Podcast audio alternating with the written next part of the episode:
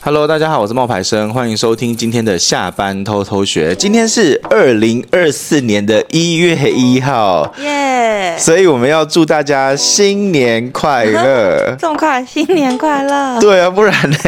我们要祝他们新年快乐。然后一月一号呢，呃，你收听节目的当天，我们要提醒一下，一月七号我们就有一堂短影音的课程。嗯、然后我们没有要卖，我们不需要卖，因为我们现在人已经差不多了。对。因为就是预计会有八十个人，可是现在已经有大概六七十个了，所以我自己是觉得已经够了。嗯嗯，我不贪心，不像晶晶一直想要有新的人进来，所以他叫我特别讲，没有没有啦。如果哎，那个场租是要钱的。对，所以如果你们要报名的话，我们大概还有少数两三个名额，或者是三五个名额，或者啊，好了，越讲越多，没有，就是少数的一些名额。然后你们想要报名，你们可以私讯跟我们讲，那我们再看看说有没有位置可以给你们。那。因为你们是透过 Podcast 听到的嘛，那就给你们一个新年礼物，我们就不涨价，一样还不不涨到三万块，一样还是五千块钱。然后你们还是可以来参考一下我们今天的优惠资讯，听到的才有份哦哈。如果你来私讯我的时候，然后没有跟我说你是 Podcast 来的，那不好意思，我就收你三万块钱。好，那今天我们要聊什么啊，晶晶？我们今天我是要来上课的啊，因为新的一年嘛，我们就要知道二零二四 IG 抖音有没有什么新的趋势报告。我跟你讲，你光是这个问题就是一个趋势了。嗯。哦，怎么说？因为你看，你问的是 IG 抖音。嗯。哎，想当年，十年前大家问的是 FB。哦，然后中间的时候大家问可能问 IG，然后可能会问说 YouTube 之类的。那我要加一个，我要加串串呢、啊。今年大家问的是 IG 抖音，对，嗯、所以这已经是一个趋势的演化了。然后呢，呃，是有一些趋势报告的，那我跟大家分享一下。是那种软体上面的系统更新吗？还是说接下来做什么主题比较容易红？你好俗气哦！哎，大家就想听这个好不好？对啊，不是。什么软体更新啊？冒牌生怎么什么时候在跟你讲说什么？哦，IG 现在有什么软体更新？很少吧，顶多就是 Threads 都是讲了一下而已，Reels 的时候说了一下而已。可是大部分那种什么软体更新，比如说现在哦，然后什么哪里加了群组功能，或者是这个被打电话那种，我不太会讲的。是很少讲了，对，因为因为也是一种趋势啊。没有没有没有没有，我们要讲的趋势是那种宏观的 global，你知道世界观的。听你上课，请讲。好，那，IG 呢，其实前一阵子发布了一个二零二四年的报告。那这二零二四年的报告呢，很有意思哦，因为它是在收集了一九九五年到二零零九年的这一代人所关心的主题，所以晶晶并不在这个统计里面。对呀、啊，为什么、啊？因为他关注的是九五后，傻眼呢。九五后还要九五后，对，他他没有关注你，哦、因为他要三十以内的。好哦、所以他就问了这些人关心的主题跟问题，还有趋势，他总结了七个，就是你要明白跟了解的事情。那这七件事情里面呢，第一件事情是什么呢？第一件事情就是二零二四年呢，这些三十岁以下的年轻人，他们关注的是在可持续的时尚，也就是说呢。他们比较不会想要想要买新衣服，然后他们会喜欢想要用旧衣服重复搭配，然后想要比较节俭一点，然后在网络上或者现实里面买一些二手货。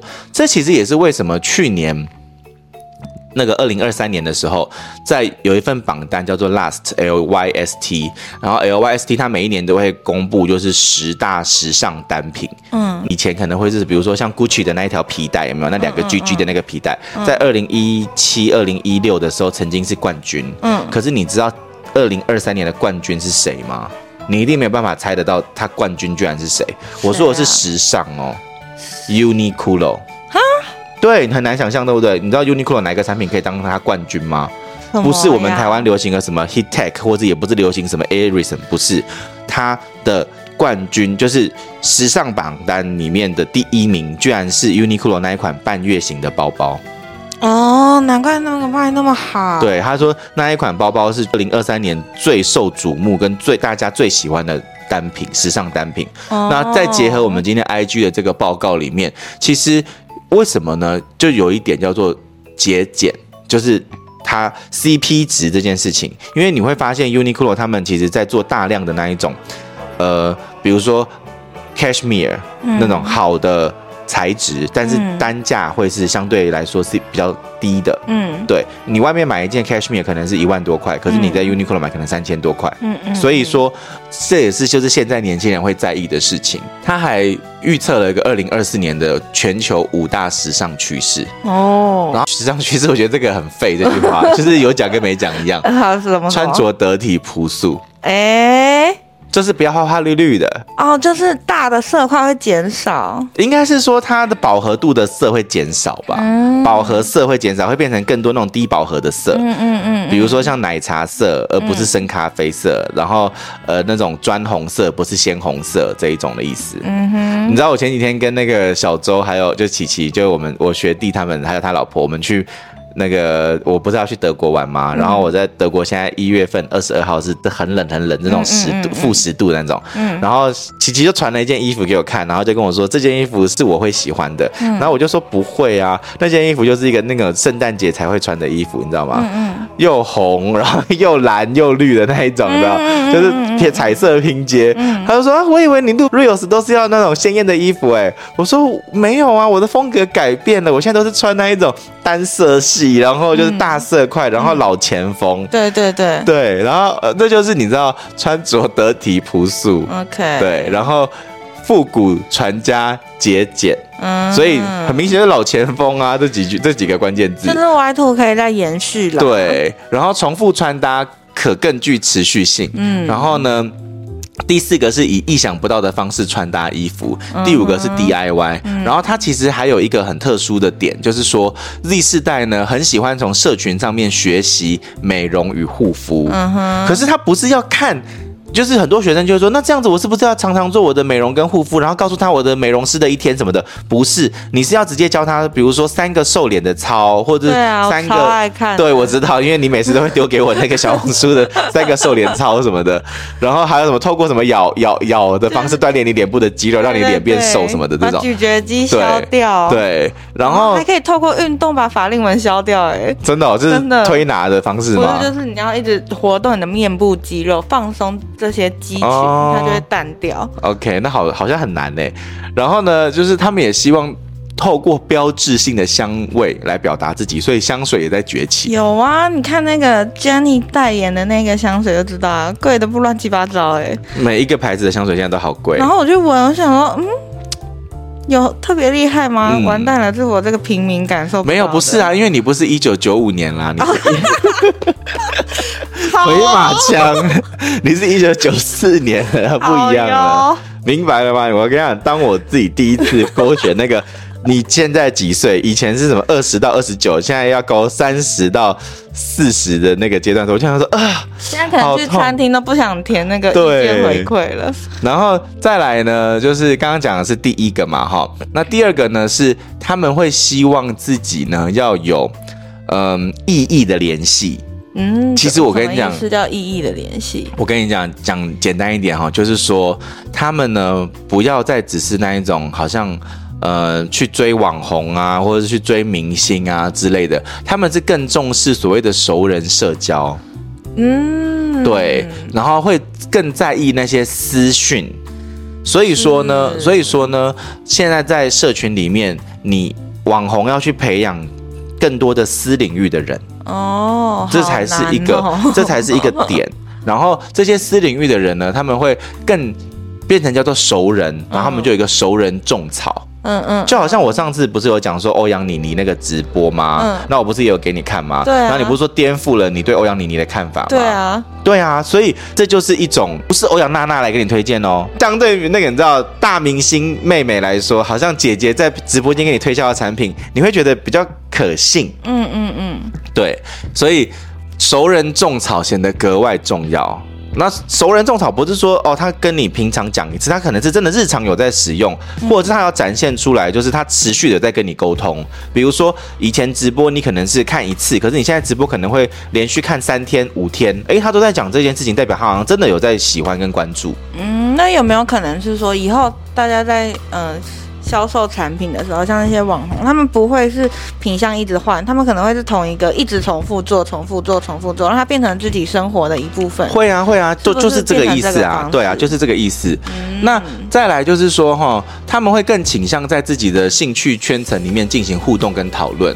所以这一个呢，大家要想一想，就是你除了做你的呃 IG 啊、抖音啊，可是你会发现他们这些平台现在也逐渐的在发展。比如说抖音就有一个粉丝群，嗯，就是群组功能。嗯、那 IG 也是有专区，有没有？他们都在强调，他们要把他们的账号变成从公开型的变成说私领域类别的，嗯，然后嗯，脑筋动得快的网红，他们很常常会做，比如说 FB 的社团，嗯嗯，然后或者 Line 的群组，就是一样的道理，嗯嗯，这是二零二四年这新的一个各大平台会去做的事情，嗯，然后再来呢，就是第三点，就是他们会，你知道百分之六十三的 Z 世代，也就是刚刚讲的那些。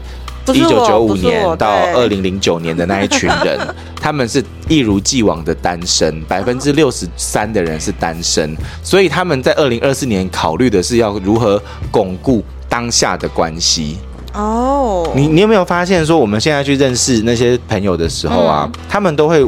第一句话不是说，哎、欸，你的电话号码是什么？我们换一下。他们不换电话了。对，他们现在换的是 IG 账号，或者哎，你的你的抖音或者你的 FB 之类的。对，网络交友现在也是这样。对，所以其实百分之二十八的 Z 世代首先会先交换 IG 账号，然后当他们被看中呢，就是最重视朋友的哪个方面的时候，受访者回答比较多的是，我可以告诉他们任何事情。再来才是他们比任何人都了解我，所以他们注重的是表达。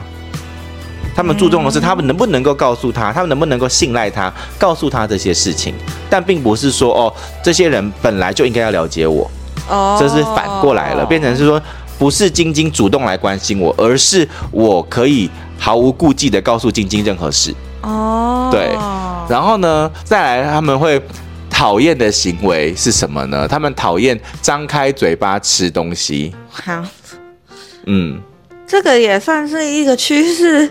这个用那种那种娃娃音讲话，嗯哼，然后还有一个不良的上网习惯，就是恶品味的表情包。什么意思？就是那种男，就是那种梗图啊，然后就是那种低俗的梗图。嗯哼，对。可是我觉得说到那个张开嘴咀咀嚼跟娃娃音这个这两件事情啊，嗯，我觉得它会衍生一个点呢。什么东西？ASMR 可能会不那么受欢迎。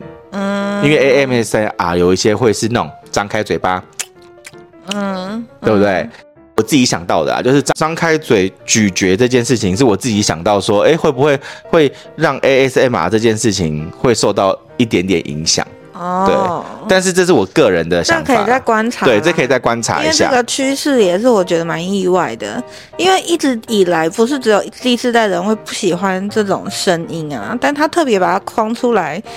讲，嗯、我觉得这个是可以观察讨论。然后你刚刚不是有问到说恶，就是什么叫恶趣味吗？对啊，就好像比如说有些人在宣传的时候，那他可能会用一些那种地域梗，嗯。比如说，像杨丞琳之前他在那个河南开的那个玩笑，嗯、这就是属于恶趣味啊。嗯，韩呃，那河南人都爱骗人，你们是有名声的哦。然后他不是就被很多大陆人骂吗？嗯、其实这是这一种类型的，就是不能够再去开这种地域梗。嗯嗯。比如说，你如果是一个品牌，你打的广告是哦、呃，台北人比较高尚，然后那个。高雄人怎样怎样这一种，或者是他不能拉踩，对，不能拉踩的这种感觉，因为他们会觉得这是一种恶趣味。嗯，对，嗯，然后呢，呃，第四个呢，就是二零二四年啊，其实是他们这个年纪，就是一九九五年到二零零九年，就是这个十八岁到三十岁的这个年纪的人的成长巅峰。他们很多人会希望可以有更多的。身心灵的成长，嗯嗯，所以他们在对于自己的自我完善跟发展，还有问心无愧这件事情上面，会是更重要的。嗯，然后你有没有发现，我们的学生里面有很多都是那种九五后，然后或是什么？我们有一个香港的女生，她说什么零零后创业那一个，对，她被我教了之后，她的名字好感度好超多的。嗯，她本来就讲写一大堆那种什么，就是，嗯，就是呃。抽奖然后增粉这种的名字，在她的姓名里面，那她现在好很多了。嗯嗯嗯、那这个女生呢，其实她就是很典型的零零后。你看她才二十三岁，她是属于这个年龄框架的。你看这个系列的人，他们有一个爱做的事情，叫叫做创业。对。然后这三分之一的人认为财富自由的方式是自己做某一个行业。对，嗯，就是比如说，无论是呃微商啊，或是电商啊，嗯、或者是那种呃直销产业啊，嗯嗯其实会变得更蓬勃。嗯，嗯，然后他们因为会更注意就是健康锻炼，还有健康饮食，所以。这就是为什么我们上次也有讲过嘛，台湾人那么爱保健食品，其实全世界的人都爱。嗯嗯。对，像益生菌啊、酵素啊、胶原蛋白啊，这些都是会就是一样，还是会很红就对了。嗯。所以，自我发展、健康、旅行这三个字是他们二 Z 世代最关心的话。嗯。所以，无论你是不是要经营社群，然后或者是你你要经营品牌，那都是你的你要去思考的一些点。OK。嗯，然后最后一个哦哈，最后一个就是。食物，食物怎么了？百分之四十五的人呢，他们有兴趣去消费纯素的产品。百分之四十二的人呢，有兴趣去尝试植物性的肉类。嗯，其实这一些趋势报告啊，嗯、我很直接的讲，对于我们这种凡人，嗯，来说，其实影响并没有很大。嗯，因为我们的生活方方面面来说，相对于那些公司的发展，教育窄。嗯，可是如果说你今天是，比如说。你去观察，像路易莎啊、麦当劳啊，他们是不是都开始推出一些素食素肉？有没有素肉汉堡啊什么的？对，所以这就是呃宏观的层面你要去思考的。然后再来，呃，Z 世代是比较重视低脂跟健康，这也是卖家哈要去关注的一个趋势。对，嗯嗯嗯。好，那最后呢，再来同场加映一下，就是。关于名人还有粉丝的群组，那也就是说呢，在七十五 percent 的 Z 世代呢，他们是属于粉丝群体。什么叫粉丝群体？他们是有共同追求的目标吗？就是说哈，这一些人，他们有百分之七十五的人都曾经在 IG 上面对于名人发送过私讯，表达他们的支持跟赞赏。那这些名人是谁呢？包括但并不限于这些哈，嗯，第一电视节目跟动漫，嗯，第二音乐家，就比如说像韩呃韩流的音乐啊这些的也算在音乐家里面，嗯、然后游戏就是一些电脑游戏啊或者是一些 App 的游戏，这些也含在里面，嗯、所以他们是粉丝大军，嗯，他们就是比如说 Blackpink 里面的粉丝就有很多是一九九五年到二零零九年那个系列的人，嗯嗯嗯，那他们就是喜欢。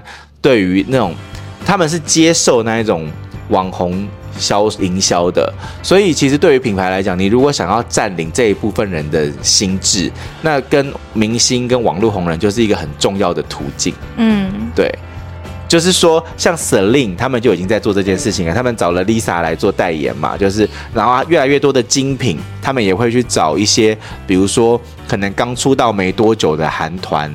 去做代言，对，对不对？对啊对啊，那以前来讲，这是很不可能的事。你都要发展好几年，然后到一定咖位有没有？以前的话，最典型的就是宝格丽跟舒淇，或者宝格丽跟蔡依林，嗯，他们花了。多少的时间才磨合，嗯、然后才就是了解彼此想要的，然后呃互相成就。可是你看蔡依林是花了二十几年的时间，嗯嗯、舒淇花了二三十年的时间，嗯、才慢慢的一步一步的到达他们现在的合作高度。可是现在很多的精品或者很多的一些时尚品牌，他们会去投资。算是投资吗？或者说，或他们会去把他们的代言的这个 title 给一些刚刚出道的韩国的一些明星，不一定代言了。他们现在做了很多什么品牌好友、品牌大使、对对对挚友、品牌挚友这种，就是他们其实品牌还是想保留自己跟高端的人谈的阶段，但他们又想涉猎新的族群，所以他们开出了比较。看起来也不错的 title，然后去招揽这些新兴的偶像。对，比如说像呃最有名的就是像 New Jeans 一出来的时候，他就里面的人就已经成为了，比如说像 Gucci 的代言啊。没错。而且他那个，我的意思是说，他代言的 title 并不低耶。我觉得那是那间经纪公司很会谈。嗯。那间公司经那间经纪公司谈到的合作，都是让我觉得。很夸张的，太扯了吧？对，这种因为他的他的他的那个代言的层级并不低。我为什么会这样讲？是因为你看哦，你看我们刚刚这边讲到一个关键，叫做粉丝的那个营销，然后粉圈这件事情，嗯，你知道多夸张吗？就是 Gucci 二零零三年的时候，然后他们有一场那个就是时装发表会，然后在米兰，但他有请那个中国顶流肖战，嗯。然后肖战呢，那个时候是坐在坐在那个呃开云集团，也就是 Gucci 的大老板的左边。嗯。嗯然后那一个被呃那 New Jeans 的那个女生，嗯，她是坐在那个老板的右边。嗯。然后这件事情就让肖战的粉丝非常的生气。嗯。对，就生气的点是什么？你知道吗？我们哥什么咖位？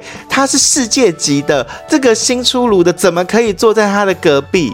可是她现在就是趋势在上面啊，她一路上升，怎么可能不捧？然后你知道还有一个老牌的，你一定听过的女明星叫李宇春吧？嗯，就是超级女生第一名的那个嘛，对不对？她的时尚的资源也不错。对，然后你知道她那一次就是在二零二三年的时候，她 Gucci 的那一场活动，她坐在哪里吗？不知道哎、欸。他们都是坐第一排，但是第一排的正中间，正中间就是开云集团的老板。嗯，然后左边呢是。呃，那个肖战，然后右边呢是那个那个 New Jeans 的那一个，好像是 Hannah 吧，反正就是 New Jeans 的那个女生。然后李宇春在哪里？李宇春坐在 Gucci 集团的设计师的旁边，也很好啊。但是以就是你要这个就很很悬，你知道吗？要怎么解释？就是说到底。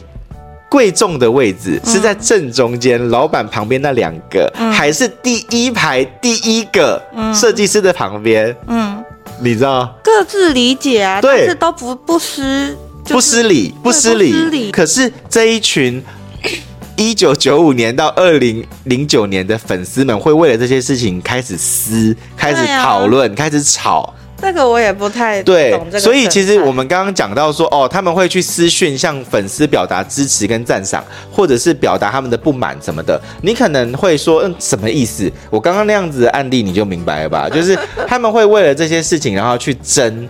就像最近那个一念关山呐、啊，就是刘宇宁跟刘诗诗，他们就很多人在说刘宇宁什么等级，怎么可以跟诗诗姐就是并驾齐驱？然后戏份海报怎么可以比较小？他们甚至会为了那个明星，然后他会直接改那个海报。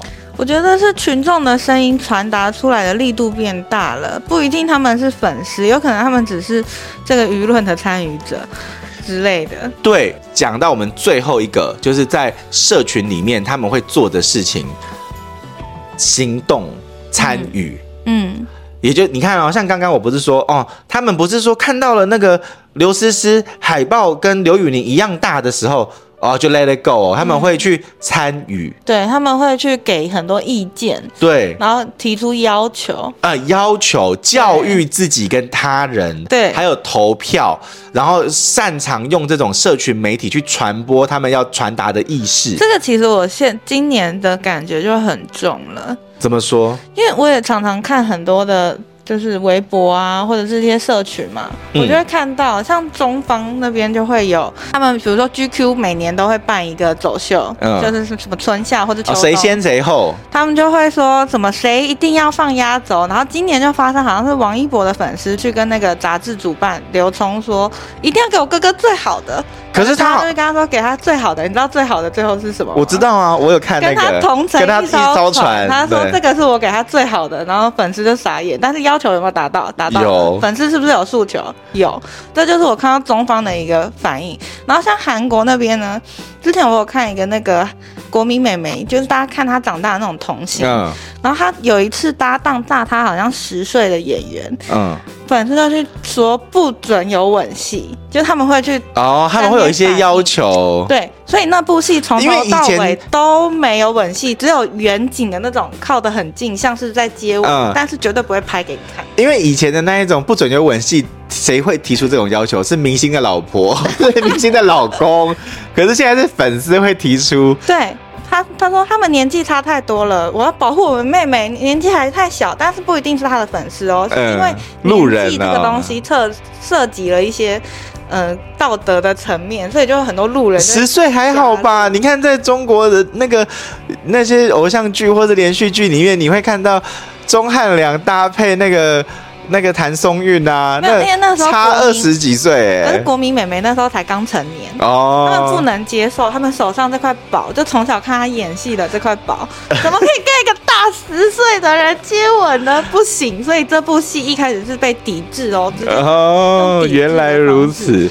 所以我就有感受到，哦，原来现在的粉丝的心声都可以传达的出去。嗯，因为这些 Z 世代他们是很乐于在社群媒体上面表达自己的喜好跟表明自己的立场的。嗯、所以，如果你今天你未来啊要去做社群的东西的时候，或是你要经营 IG 跟抖音的时候，你真的不能够怕说。嗯，你你其实要去讲，比如说，比如说我我我有发现一件事情，哎，就是我们的影片最近效果好的都是那个什么？为什么台湾人不？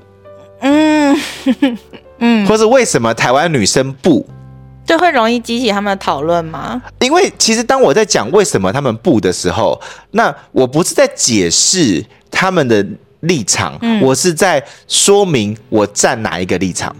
嗯，比如说呃，为什么台湾女生不应该 AA 制之类的，嗯、我会直接把这个点丢出去，嗯、然后丢出去的时候就会发现说。A A 制这件事情，我是给了一个立场，我并不是在解释什么叫 A A 制。嗯嗯。然后我觉得像这样子的影片，会比较容易引发互动话题，还有投票的讨论。那在某一定的程度上，是可以增强粉丝粘性的。嗯嗯嗯嗯。所以啊，你看那些在网络上做实事的人，他的粉丝粘性就会比较高，就会很强。对，好，因为这一些人其实给一个总结啦，这些人叫做数位原住民。数位对，因为像我不是数位原住民，我小时候是没有 iPad，嗯，我小时候也没有就是很。流行的电脑或什么的，那但是这一些人，像我弟弟的小孩，他一出生他就他他就会用 iPad 啊，好厉害啊！对啊，他现在会用 iPad，然后进去 YouTube，然后不喜欢哪片会划走，他才他从两岁就会用这件事情的，所以这是他们的世界啊。对，所以说这会给他们带来很独特的消费习惯跟模式，那也为品牌呢带来了市场的机会，也还有挑战。所以你要怎么样去打破你的传统的运营的模式，然后去如何接触到跟留存。到这些人是大家要去深思的一个问题。好，那今天的分享呢就到这边了。那希望呢你们会喜欢我们的分享。在二零二三年也谢谢你们收听我们的节目。那二零二四年要继续陪我们哦，拜拜，拜拜。